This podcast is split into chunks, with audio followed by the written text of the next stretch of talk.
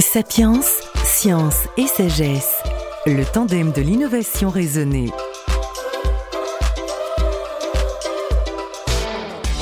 Philippe Walter est directeur de recherche au CNRS, lauréat de la médaille d'argent du CNRS, directeur du LAMS. Il s'intéresse à l'étude des matériaux anciens, encre, aplat, écriture, glacis, parfum, ainsi qu'à l'archéomimétisme. Philippe Walter, vous avez co-dirigé le Centre de recherche et de restauration des musées de France, puis vous avez créé le LAMS, le laboratoire d'archéologie moléculaire et structurale, une unité mixte de recherche CNRS Sorbonne Université. De quoi s'agit-il? Pourquoi passe-t-on de l'un à l'autre? Est-ce que c'est la nécessité du premier qui impose le second? Qu'est-ce qui s'est passé? Alors il s'est passé beaucoup de choses, il s'est passé un, changement de concept. Il y a 10 ans, 15 ans, 20 ans, ça a commencé pour moi en 1997. C'est l'idée qu'on était capable d'étudier une œuvre d'art sans la déplacer.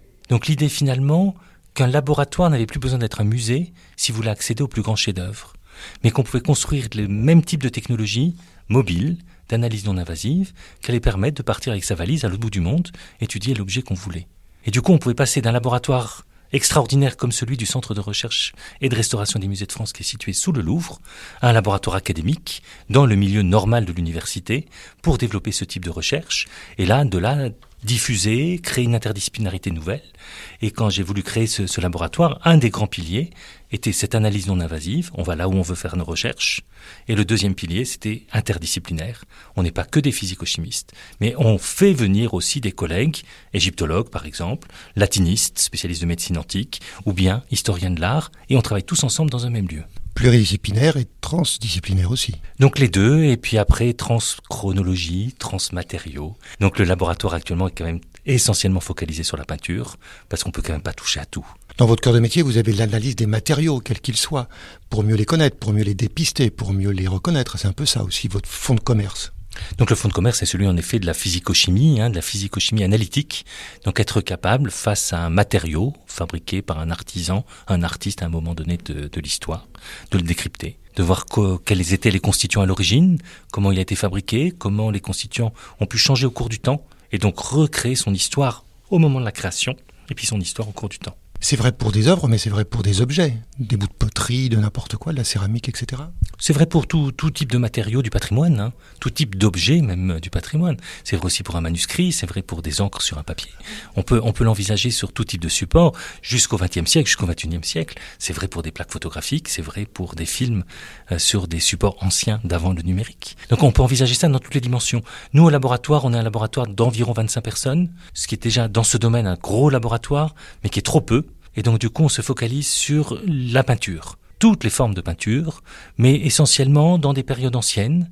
Donc on va avoir des sujets principaux qui traiteront des grottes ornées, qui vont traiter de l'Antiquité, notamment égyptienne et gréco-romaine, qui vont traiter également de la Renaissance, principalement en Italie, et de comprendre autour de l'an 1500 ce qui s'est passé. Et puis traiter parfois d'un artiste particulier, on s'intéresse beaucoup à Nicolas Poussin, voilà. Donc vous voyez, c'est complètement décousu ce que je vous dis. Chronologiquement, parfois c'est juste un peintre. Alors Poussin, pourquoi? Parce que c'était un peintre génial, c'était un peintre savant, et c'était un peintre qui travaillait au moment où les scientifiques ont inventé l'optique, ont mieux compris la perception, et qui travaillait très longuement ses œuvres, par exemple avec des lavis pour comprendre comment les ombres et les lumières devaient être, devaient être mises dans, dans, son tableau, et qui faisait même des petits théâtres avec des petites figurines de cire qu'il façonnait lui-même pour comprendre comment il devait faire sa mise en scène dans son œuvre. Donc un peintre qui a cette précision dans son processus de création, on peut se permettre de croire, et ça c'est nous qui le croyons, que nos outils d'analyse vont être significatifs de ce qu'il a voulu faire. Le peintre fou qui va crayonner rapidement trois choses pour faire une œuvre géniale, nos outils d'analyse vont être moins performants pour réussir à comprendre ce qu'il avait dans son cerveau.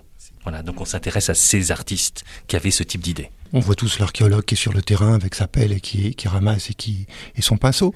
Donc vous en avez parlé tout à l'heure, toutes les œuvres peuvent pas aller au laboratoire, il faut aller à elles. Hein. Euh, quelles sont vos contraintes?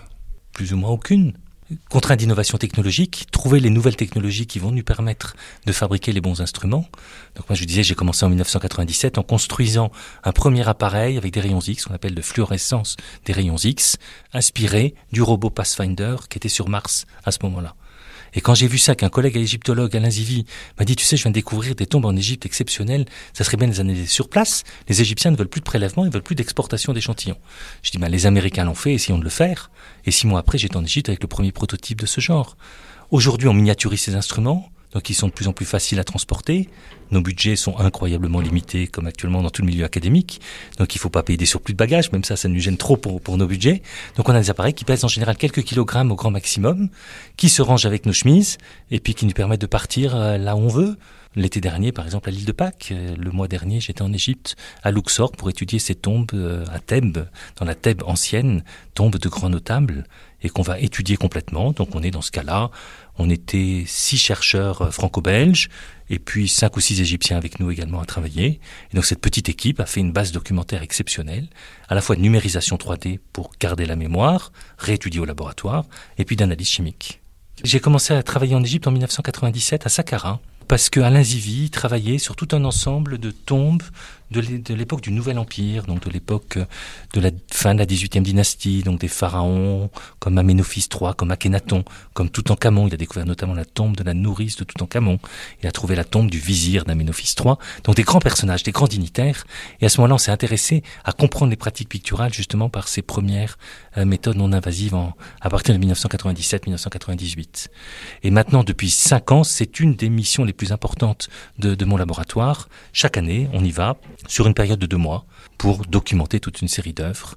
Et c'est devenu vraiment un des grands enjeux et un des grands travaux de, l'équipe d'essayer de documenter un grand nombre de tombes, ne pas se focaliser pendant des années et des années en étudier une et à la restaurer, mais documenter entièrement des tombes les unes après les autres, et petit à petit construire un nouveau mode de réflexion qui est basé sur une connaissance multiple. On dit souvent que l'Égypte, la peinture égyptienne est simple. Mais quand on regarde dix tombes avec des moyens appropriés, on se rend compte qu'il y a une diversité telle que finalement on peut raconter plein de choses comme ce qu'on sait faire pour d'autres période de l'histoire.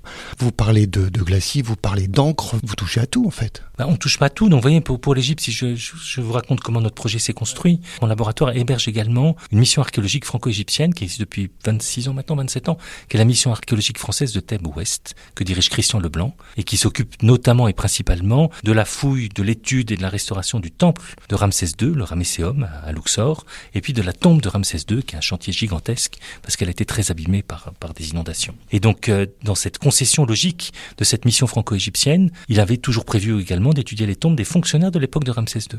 Donc, nous, notre projet au début, ça a été de dire, ben, on va compléter ce qui est fait actuellement avec ces tombes des fonctionnaires. Donc, on était sur une période limitée du règne de Ramsès II. On s'est rendu compte que certains n'étaient pas si bien datés. Et puis, quand on a commencé à comprendre ce qui se passait, on s'est dit, non, mais il faut regarder juste avant.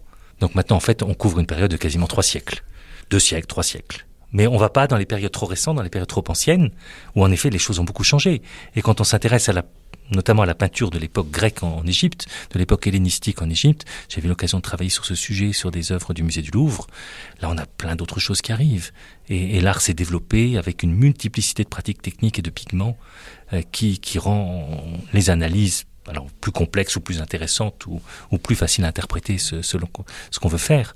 Mais on se rend compte petit à petit que tout ça bah, est né bien avant, bien entendu et qu'il y a eu des essais, des choses qui ont commencé à être faites bien avant, et qu'on commence tout juste à entrevoir actuellement au bout de ces cinq années de travail en Égypte.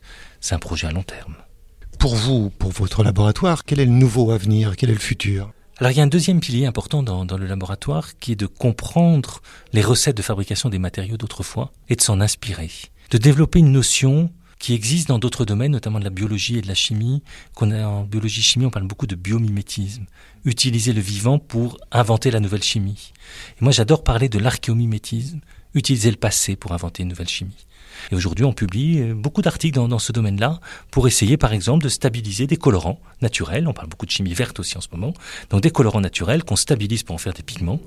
Et de là, peut-être qu'un jour, ben, l'industrie du maquillage pourrait être intéressée, l'industrie de la voiture pourrait être intéressée, parce que ce pigment prendra une valeur supplémentaire parce qu'il sera inspiré de l'histoire. J'espère qu'un jour, recherche après recherche, on arrivera à démontrer et trouver la substance qui intéressera réellement quelqu'un euh, et qui fera que cette notion euh, arrivera. On en reparlera.